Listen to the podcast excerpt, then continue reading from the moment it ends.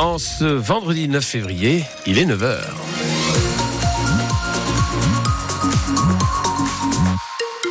Les infos Louise Buins.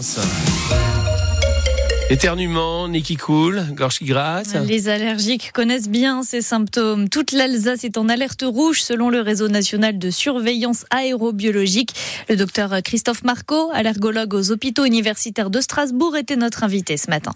Dans l'air alsacien aujourd'hui, il y a beaucoup de pollen, des pollens en forte concentration, des pollens d'aulne et des pollens de noisetier. Ce qu'il faut savoir, c'est que historiquement, la présence de ces pollens dans l'air alsacien au mois de janvier et de février est normale. Mais euh, la période de pollinisation des pollens que je viens de vous citer a commencé euh, un petit peu plus tôt euh, cette année et commence en général de plus en plus tôt sur les dernières années. Un des facteurs les plus inquiétants serait que bah, on est en train de vivre hein, des, des hivers de plus en plus chauds, les températures sont de plus en plus et donc ça implique que bah, ces fameux arbres, hein, l'aulne et le noisetier, ont tendance à fleurir de plus en plus tôt, à polliniser de plus en plus tôt. Donc ils vont émettre des pollens dans l'atmosphère de plus en plus tôt et ce qui va entraîner, bah, comme on le constate actuellement, de véritables pics polliniques euh, envers janvier-février.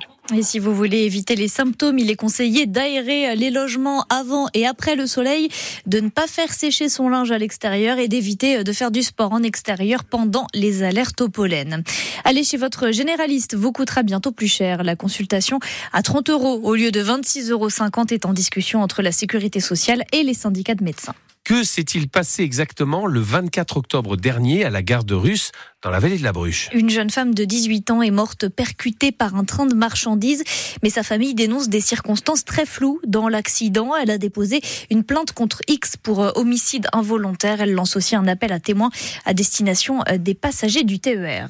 De nouvelles manifestations contre l'extrême droite en Allemagne ce week-end. Des dizaines de milliers de personnes descendent dans les rues chaque semaine depuis euh, presque un mois. Elle dénonce une réunion à laquelle des membres du parti de l'AFD ont participé pour conduire des expulsions massives d'étrangers. Il y a urgence, il faut se lever sans équivoque et tracer des lignes claires, affirme l'entraîneur de foot du SC Freiburg.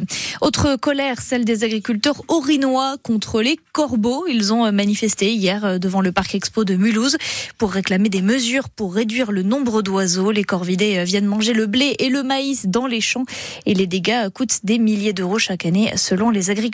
Il s'est fait attendre, mais le gouvernement est enfin au complet. Parmi les gros changement, euh, Nicole Belloubet est nommée euh, à l'éducation. Le député macroniste Guillaume Casbarian est en charge du logement et l'ancien président de la fédération hospitalière Frédéric Valtou passe à la santé.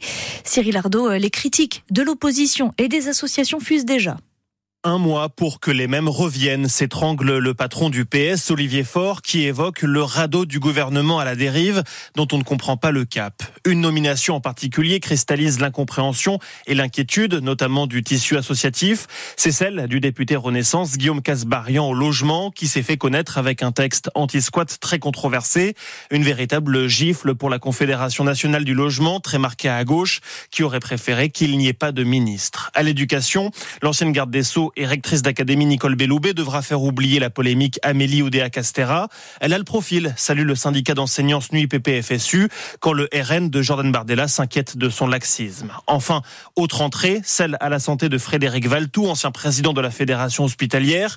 Le syndicat des médecins libéraux parle d'un cauchemar et épingle sa loi sur l'accès aux soins qui leur impose, selon eux, une forme d'obligation. Et puis, il n'y a plus d'Alsaciens dans le gouvernement. Olivier Becht quitte son poste de ministre délégué au commerce extérieur. La liste complète des membres du nouveau gouvernement est sur francebleu.fr Alsace. Notre site internet où vous pouvez voir aussi une vidéo très étonnante, celle de deux sangliers qui ont déboulé samedi dernier dans une jardinerie de Karspach dans le Haut-Rhin. Les brigades vertes ont été mobilisées pour les faire sortir. Delphine Bazot est intervenue. Elle nous raconte. On a décidé de leur indiquer le chemin. On a d'abord euh, créé un, un, espèce de petit chemin avec euh, nos voitures, avec des caddies, avec euh, du personnel, enfin, etc. On a fait un petit, un petit chemin pour eux. Ça a été très rapide, hein, dès l'instant où ils ont vu qu'on commençait un petit peu à les embêter pour qu'ils ressortent. bah, ils sont, sont, tout de suite relevés et puis ils sont partis. Heureusement, ils sont pas repartis dans le magasin. Ils sont repartis rapidement, sans encombre, sans créer de suraccidents.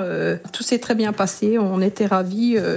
ils étaient contents. ils ont retrouvé leur liberté et puis pas de problème par rapport à la clientèle ni les employés. ça aurait pu tourner un petit peu plus mal.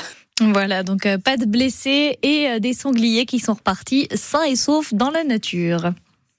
Euh, on aura donc un gros morceau en face de nous pour les quarts de finale de la Coupe de France. Après le tirage au sort d'hier soir, le Racing sait qu'il affrontera l'Olympique lyonnais. Le match aura lieu le 27 ou 28 février. La date est encore à préciser et ce sera à Lyon.